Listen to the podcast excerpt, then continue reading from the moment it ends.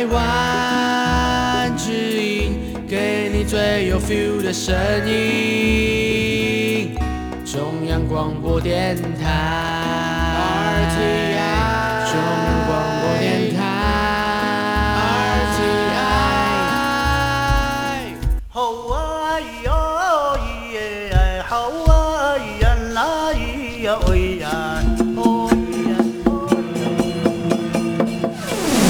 乾坤一定不朽功啊！咱台湾是宝岛啊嘞。台湾有着多元的面貌，经由不同族群、语言、风俗习惯、艺术戏曲的融合，汇聚成台湾独特瑰丽的文化。恋恋台湾，为你传递台湾独特的文化风情，引领听众真正认识台湾，了解台湾，爱上台湾。欢迎朋友收听《恋恋台湾》的节目，我是吴祝玉，在空中陪伴你。这里是中央广播电台台湾之音。请教此时收听节目的听众朋友，搭过火车吗？我相信这是很多人共同的记忆。我们在今天为大家进行的台湾有够赞，和大家来介绍在台北一个相当重要的国定古迹了。坐落在台北旧城北门外的国立台湾博物馆铁道部园区，在大家引领期盼之下，在台湾台北时间的今年公元二零二零年七月七号正式对外开放参观了。而去年它其实是呃在试营运的阶段。说到了台博馆的铁道部园区，它是台湾博物馆系统四大馆舍之一。从二十世纪初期开始，先后曾经是日本治理时期的日本时代铁道部，二次战后台铁总局的本部，作为台湾铁路营运总部有七十年的时间了。在公元的二零零七年被指定为国定古迹，它可以说见证台湾交通、经贸跟文化重要发展历史以及现代化的历程。说到这个铁道部的园区里头，国定古迹包括了台湾总督府交通局铁道部建筑群是当作主体，包含了铁道部厅舍、八角楼、电源室、食堂、食物的食食堂、公务室以及战时指挥中心等六座的建物，还包括了台北市的市定古迹是清代机器局的遗构遗留下来的构造。包含了有东侧的围墙以及石板道等等。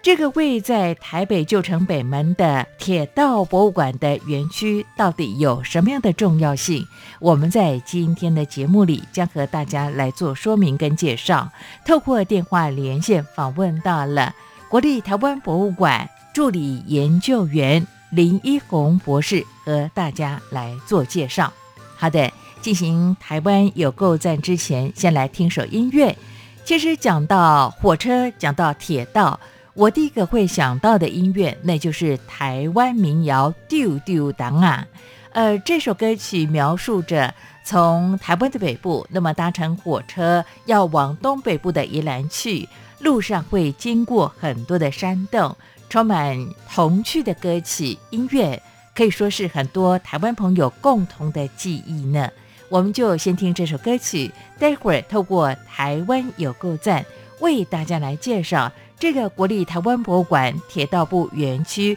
相关的一些史料，以及修复过程当中一些让我们感动跟趣味的一些故事。好的，先听音乐，不要走开，我马上回来。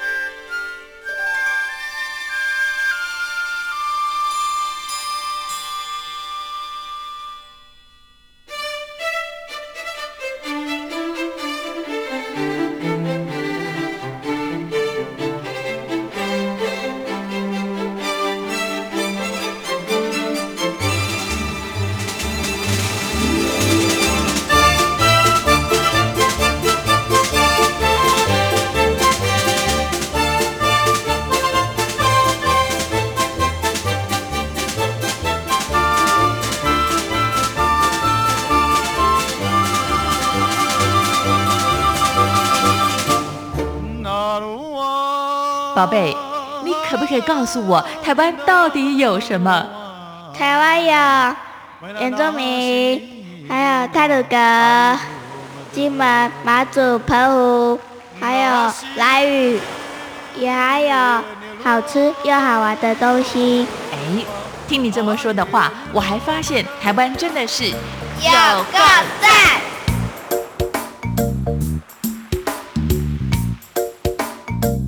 位听众朋友，大家好，我是国立台湾博物馆的助理研究员林一红，我是参与呃我们铁道部园区的古迹修复跟展览的规划的呃工作人员之一。今天要来跟大家介绍的是有关于铁道部的展览，特别常设展跟特展的内容。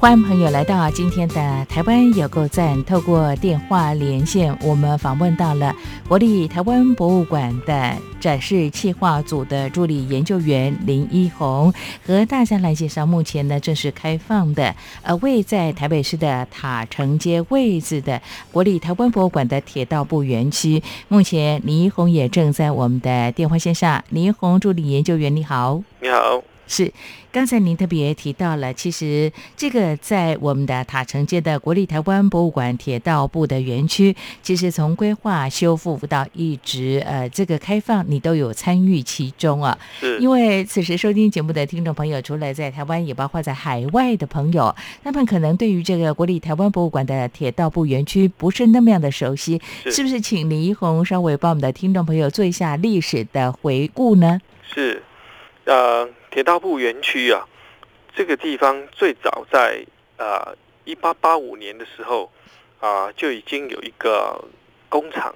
好，这个工厂呢，我们称它为台北机器局，嗯，这是在这个台湾进入近代化时期的时候呢，依据在中国大陆的上海的江南机器局为原型啊，所设置的一个呃现代化的机械修理工厂，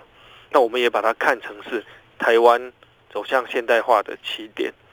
那这个地点后来呢，在日本统治台湾的时候呢，被日军接收，在一九零一年的时候，再交给了当时啊台湾总督府负责这个铁路建设的单位铁道部，那成为铁道部的总部。那在一九一八年开始兴建新的这个铁道部的办公厅舍。慢慢的就形成了现在所看到的铁道部园区的这些具有相当悠久的历史的这些古迹群的建筑物。那这个地方后来也成为在呃中华民国政府来台湾之后呢，台湾铁路管理局的总部。大概一直到一九九零年为止，台北的铁路地下化之后，新建的新的台北火车站，台铁局的总部迁走，那这个地方就闲置下来。不久之后指定古迹，然后再来由台博馆跟台铁局从二零零六年开始合作啊，将这个地方的古迹修复，啊，然后把它这个再利用活化成为一个展示台湾现代化过程、现代发展的一个铁道部园区，一个博物馆园区。是，其实呃，以目前我们所看到的国立台湾博物馆的铁道部园区，它也是我们的台博馆的系统当中四大馆舍之一啊。我还记得去年有试营运，那么有啊开放一些比较呃预约的参观的部分。不过我们看到，在今年公元二零二零年，在七月七号起正式对外来开放，提供民众来参观了。刚才您特别提到日本时代的铁道部，到二次战后台铁的。总局等等营运超过了有七十年的时间了，可能此时很多听众朋友又想请教林一红助理研究员了，它的建筑形式有什么样的一些特色吗？哦，这个问题很有趣哦。嗯那因为它历经了非常长的时间，作为一个啊台湾铁路的行政指挥的中枢，但事实上因为各个时期不同的办公的需求。里面的建筑物会慢慢的增加，慢慢的修改，也有啊一些旧的建筑物不敷使用被拆除。嗯，所以它是在一个非常频繁变动的状态之下。不过呢，大家对这个地方印象最深刻的就是这个呃，面对着北门的这一栋两层楼的啊，下半段是红砖，上半段是木造的这个呃所谓铁道部厅舍的主建筑。那这栋建筑是最有特色的。那它的外观呢，看起来其实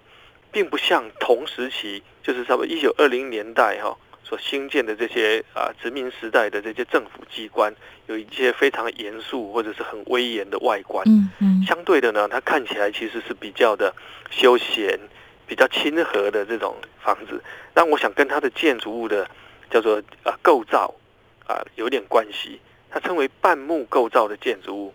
啊，叫做 half timbered，就是一楼的部分呢是红砖造。嗯。那二楼的地板跟啊，二楼的墙壁还有屋架呢，反而是木造的。嗯，那这种建筑式样，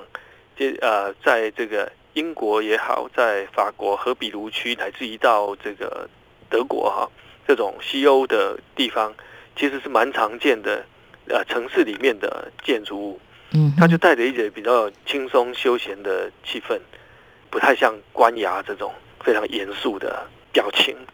是，我想请教林一红助理研究员，也就是说呢，呃，这个所谓过去的这个在日本时代的铁道部到二次战后的台铁总局哦，刚才你特别提到呢，它是一个呃比较半木构造的形式哦。那因为目前如果说以我们在台湾所看到的在日本治理时期的建筑。巴洛克风格往往可以呈现出来，像迪化街啦，像甚至是总统府哦，呃，甚至是我们所看到的一些呃，在台北的院会，还有在台南的建筑，都有看到这些形式的加入。但为什么这个铁道部它当初会用西欧的这种半木的构造，当做它建筑重要的特色的呈现？在你们的爬书历史的过程当中，你们又看到了一些什么？嗯，我想当时设计的建筑师哦。其实自己本身并没有提到为什么选择这样子的建筑构造。嗯哼，设计它的建筑师其实非常有名，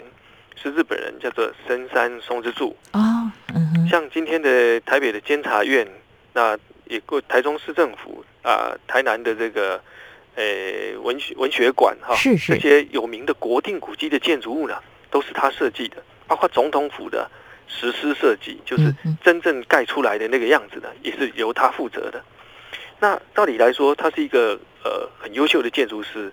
呃也很会应用这种呃可以表现官方威严的这种建筑语言。嗯嗯。那唯独呢，在铁道部这里呢，使用的这种比较轻松、比较像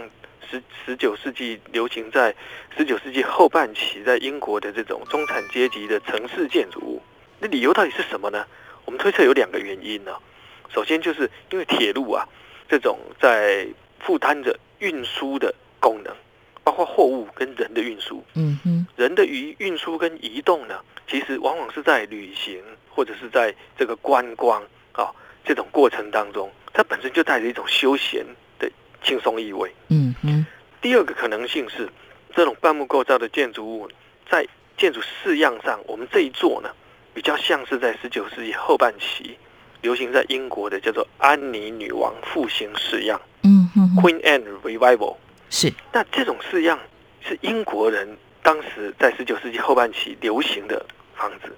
那运用在铁道这种啊，我们讲现代铁路运输是发源在英国，或许有一点跟这个铁道发源地致敬的意味。嗯，但这当这个是后来的建筑学者有的两种推测，一个就是向英国致敬，嗯哼，一个就是铁道是轻松的、观光的、休闲的这种感觉。了解，所以当初设计师在设计的过程当中，从刚才林一红助理研究员你的介绍，我们就可以了解，除了说对于在当时的十九世纪后半期的啊建筑所做的致敬之外呢，我在想，嗯，他其实也有他的一些心境的写照了，对不对？我们可以这样解读吗？哎，我我想可以的啊哈，好，因为我我们很清楚的了解，其实就好像我很多来自日本的朋友，他们来到台湾来啊，对于参观我们这些在呃日本统治时期的一些建筑特别有感觉啊。那呃，我记得过去的一些研究历史的学者专家也特别提到了，当初在那个阶段呢，其实日本很多学建筑设计的一些年轻的新秀，他们到欧洲学习回来之后呢，反而没有办法在日本本土有进一步的。的一些设计跟规划。当初台湾成为日本的殖民地，反而是他们大展身手的机会。也因为如此，种下这个美丽的回忆哦。我我想这是非常难得的部分了。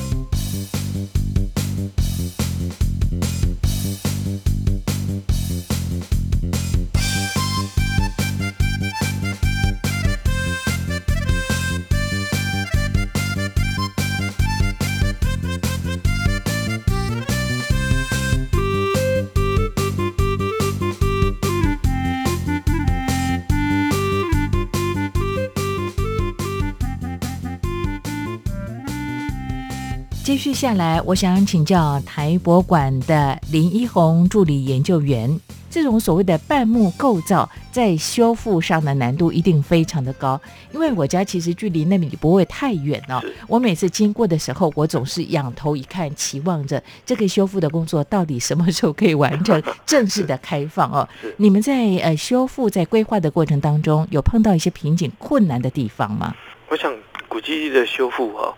其实有点像打开一个潘多拉的盒子，嗯嗯，那个我们永远不晓得下一步会遭遇什么问题，嗯，因为就像一个老房子，很像呃有有年纪的这个长者啊，他经历了很多这个岁月风霜，也因为使用的人跟不同的时候的需求会有很多的变化，那当然他也会遭遇到很多的棘手的问题，嗯，比如说因为。台风、地震或者是白蚁等等造成的潜在性的伤害，嗯哼。所以修复的过程是非常的长，嗯，那特别在第一个阶段，就是当我们在呃解开很多过去隐藏着的这种部位啊，譬如说墙壁打开之后，发现啊，糟糕，这里的呃损坏的状况比原先预期的严重很多，所以过程当中就会有很冗长的讨论啊调查。然后来确定调整修复方针，这种变更设计的情形是非常呃，在古迹修复来说可以说是一个常态，但因为这样子会有很长的工作的时间，嗯哼，那这当中是需要有非常多的专业者来协助跟介入的。嗯哼，其实谈到这里，我又不由得想请教李一红助理研究员了。过去呢，我们看到台湾各地的古迹的修复呢，有很多的不同的声音的呈现呢。那我们也看到很多的专家学者都会坚持所谓的修旧如旧，但是我们很清楚的了解，这种工艺呢，因为呃距离现在有很漫长的一段时间，而且诚如你刚才特别说到的，这个国立台湾博物馆的铁道部园区哦，因为它是半木构造的，而木头对于台湾潮湿的环境来讲，其实它要重新修复，它的难度非常的高。再来，工艺师的手艺有延续下来，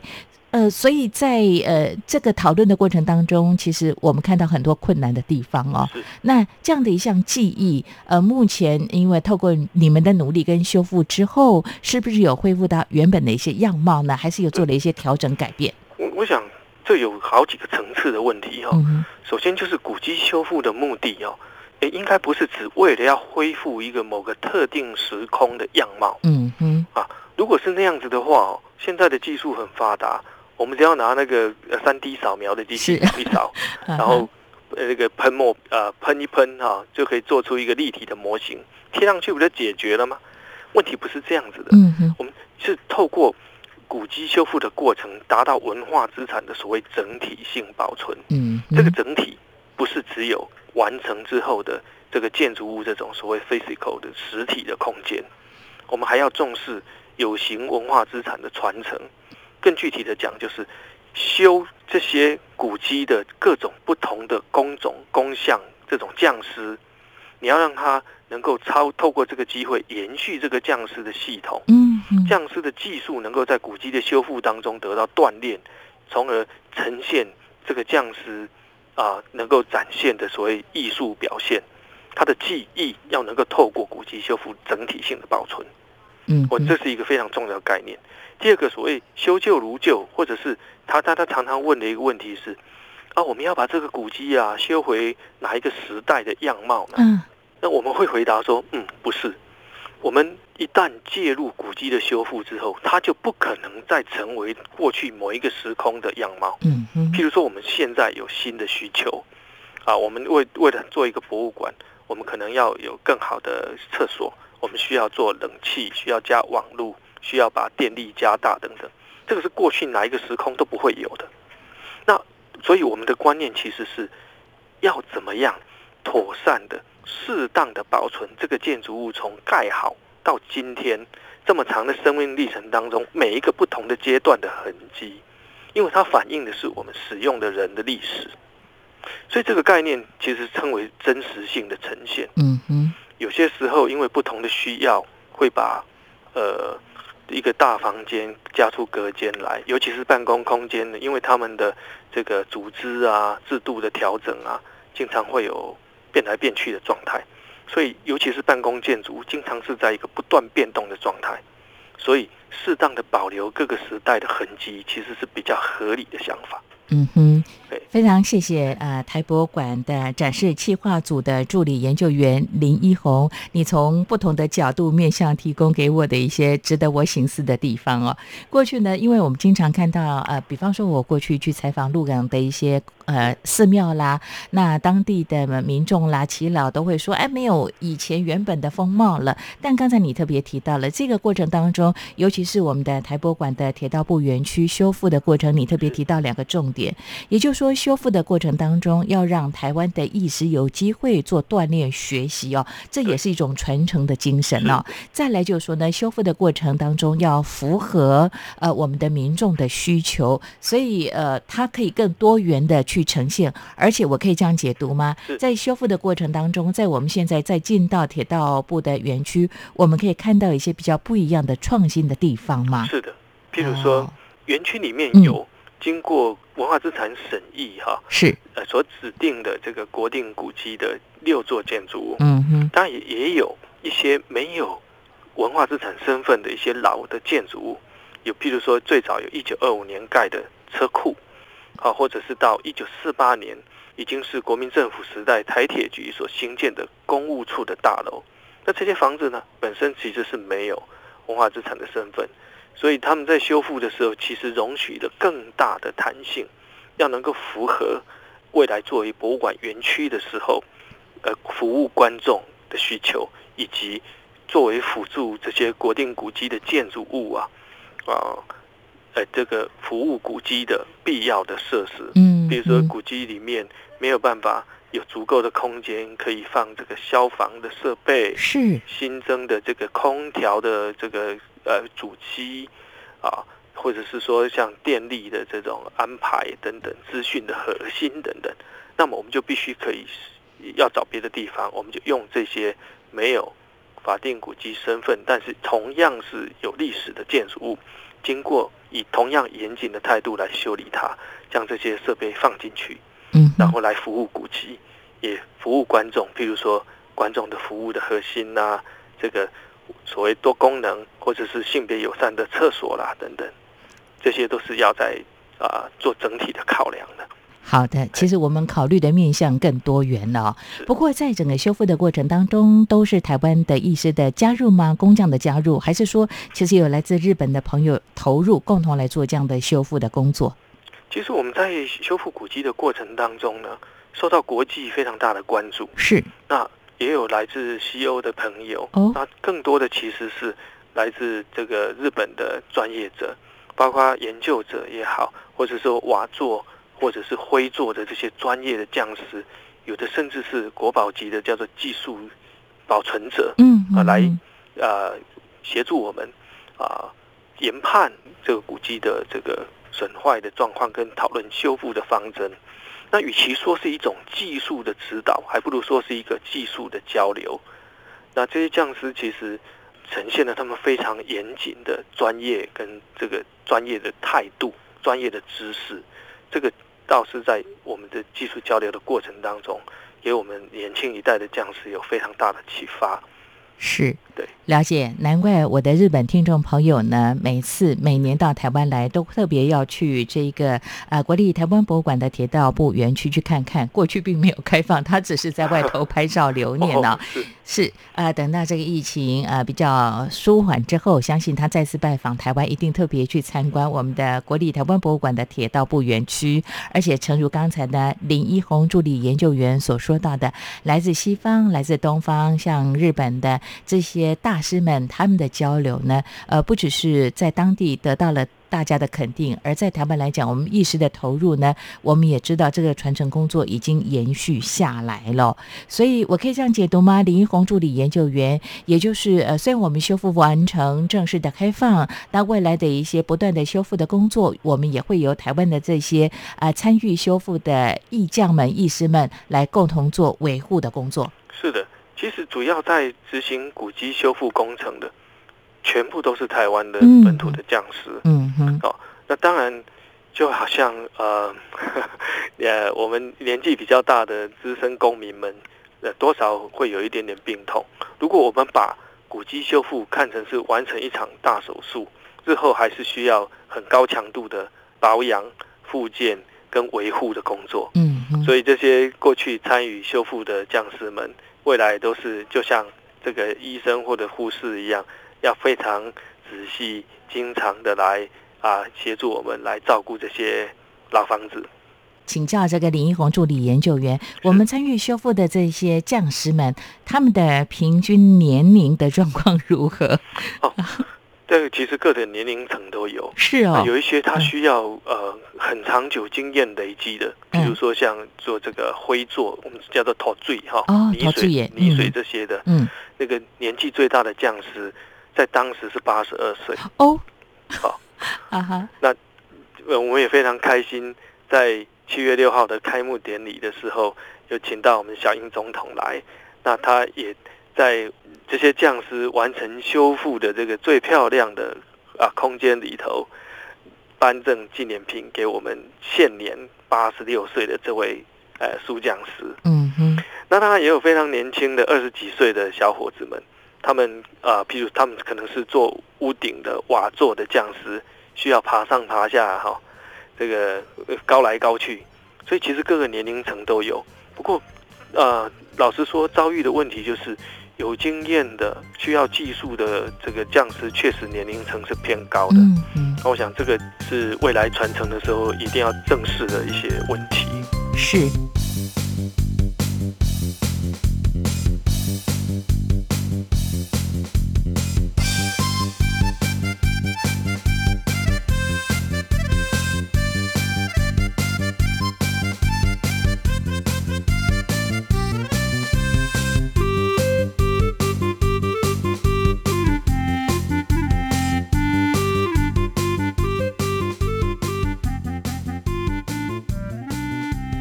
好的，接续刚才我们和台博馆的林一红博士所探讨的。我们知道文化部文资局其实在各地县市政府，如果说他们有这样的意愿，我们有做这个意识的培训的工作啊。我们也希望这些比较呃具有历史或者是像国定古迹的修复的工作，可以顺利的慢慢去完成它。就诚如刚才呢林一红助理研究员所说到的，我们在国立台湾博物馆的铁道部园区有这么多不同年龄的。艺师们、匠师们的加入呢，我们也很清楚的理解了。其实这个传承工作真的是有传承下来，这是很重要的地方了。好，七月七号的正式开放啊，当然呃，我们要配合这样的开放，也有很多的一些特展活动的展出啊。目前在这个国立台湾博物馆的铁道部园区有哪些特展活动呢？嗯，当然除了这个园区内最具吸引力的这个铁道。历史跟文化的常设展之外呢，还有古迹修复的常设展，以及针对儿童的蒸汽梦工厂的这个呃铁道的常设展。除了这些常设展之外呢，有两档开幕的特展，都是跟台湾的现代性有关系。嗯，其中第一档称为台湾铁道旅馆的特展，它是在介绍配合一九零八年的时候台湾的铁路。从基隆到高雄全线贯通而成立的一个呃台湾第一个也是最高级的一个西式的高级旅馆，它的位置就是坐落在今天台北火车站附近的星光三月大楼的这个位置。嗯嗯，台湾铁道旅馆啊，相当于台湾哈引进西式的生活、西洋文明，不管是软体还是硬体的一个非常重要的橱窗。那当然，他在这个一九四五年二次大战的末期，因为受到美军的轰炸波及的原因烧掉了，所以这个旅馆像彗星一样消失了。但是台湾铁道旅馆代表的是台湾呢，哎，从啊传统的汉人社会走向现代的这个生活的一个非常重要的指标性的一个引进的窗口。嗯哼，哎，这是其中第一档特展。是这个时间会进行到什么时候？第一档的特展至少九个月哈。好，有九个月的时间。对对对。好，那也就是说到明年，我们都还有机会看得到。对。哦，因为我要特别为听众朋友问，因为他们这段时间如果说他们并没有开放旅游观光啊，那啊这个年底以后慢慢这个疫情比较舒缓之后，相信此时收听节目在海外的朋友，在日本的朋友一定会来跑一趟 台湾来参观国立台湾博物馆的铁道部园区啊。那这个第一档活动也就是从即日开始一直进行有九个月的时间呢。刚才你特别提到呢，其实我们这个特展特别强调所谓的现代性哦。对，我也是没有这样。这样的想法，想呈现什么精神？所谓现代性能，就是相对于在啊物质空间哦，比如说我们的城市、我们的建筑、我们的车辆啊这些设备等等，从过去转变到现在的过程当中，我们会看到物的快速进化。嗯嗯。但是在这些演变的过程当中，我们的社会的人的想法、我们的制度、我们对于追追求这些所谓进步的这个观念的态度，到底有没有什么变化没有？还有这些变化过程当中，一定会看到很光明的一面，比如说，呃，光鲜亮丽的建筑物出现了，或者说我从这个地方移动到另外一个地方，变得非常的快速。但是这些所谓正面的光明的变化之外呢，有没有什么阴暗的、黑暗的、牺牲的那一面呢？嗯，像这种。是需要被讨论、去理解，主要是帮助我们现代的人去思考，我们从过去到现在这个变化过程当中得到了什么，失去了什么。嗯嗯，那这个这个观念是非常重要的。那整个策展的这个主轴呢，大概就是主要朝向这个方向来思考，希望大家能够看完展览之后，会有衍生一些新的想法，促成一些不一样的讨论。好，让我们重新来看看。今天的我们到底是怎么过来的？这样子到底好还是不好？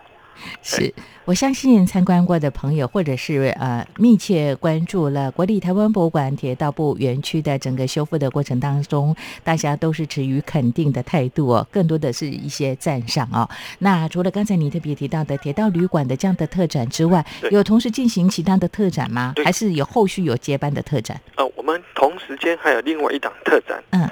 啊，也是在讨论现代性。这个特展叫名称叫做“议论现代”。议论啊，议就是这个呃不一样的议啊，奇异的异，奇异的异哈。对，议论现代，就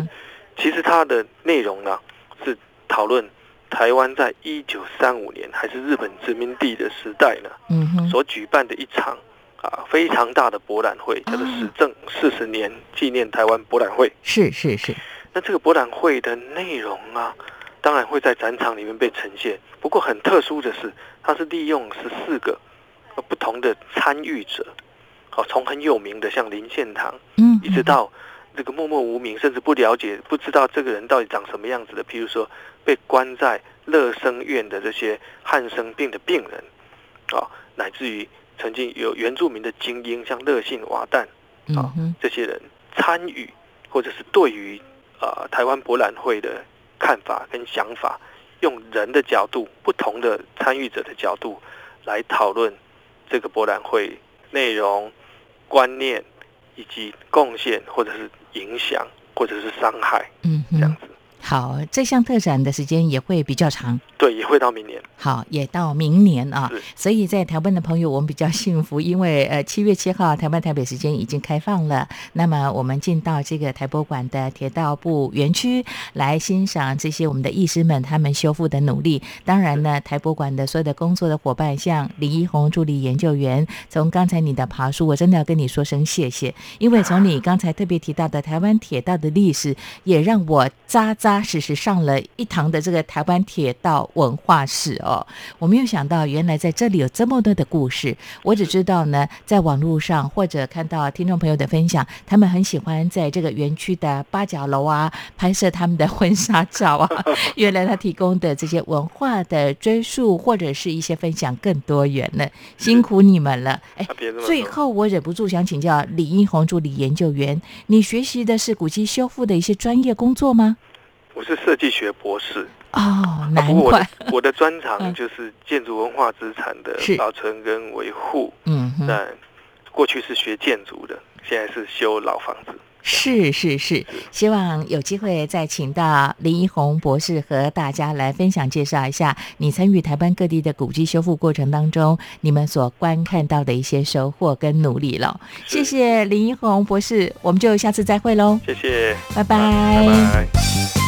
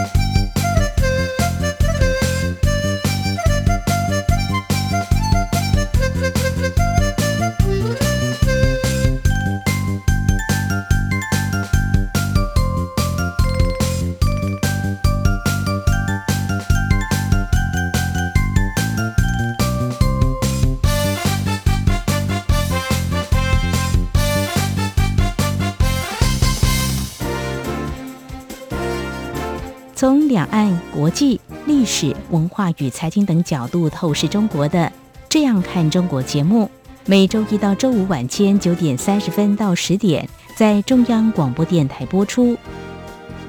如果您对《这样看中国》节目有任何收听想法或意见，欢迎寄信到台北市北安路五十五号，